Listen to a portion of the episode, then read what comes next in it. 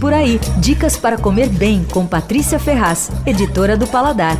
A Brasa Elétrica abriu uma casa no Baixo Augusta. É a terceira filial da pizzaria mais descontraída do pessoal da Brás. Bom, o negócio ali é pizza para comer com a mão, sem muita complicação, e eles fazem uma, uns recheios fáceis mesmo de você comer com a mão. Você pode até dobrar a pizza, sair comendo, enrolar ela e tal. É, ou então você se acomoda numa mesa comunitária. Eu acho que esse esquema vai combinar bastante com esse público que frequenta o Baixo Augusta. E aliás, a região está ficando bem gastronômica ali. Eles abriram na Antônio Carlos, que já tem outros restaurantes, enfim. O esquema é autosserviço, a gente escolhe a pizza num quadro, recebe aquele pagerzinho que pisca tal quando a pizza está pronta. São poucos sabores e de comum só tem margarita mesmo. Os outros são autorais e só tem ali. As pizzas são de tamanho individual e elas foram criadas pelo Tony de Falco, que é um pizzaiolo americano que ficou famoso na Robertas, uma pizzaria hipster lá no Brooklyn.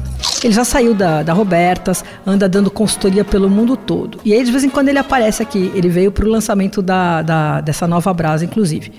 É uma figura, um jeitão de moleque, assim, mas tem um bom gosto incrível para combinar sabores. Eles fazem as pizzas com disco de longa fermentação, fica 72 horas numa estufa, que deixa a massa bem levinha. Depois assa num forno elétrico que eles importaram de Nápoles, que é super, super, super quente.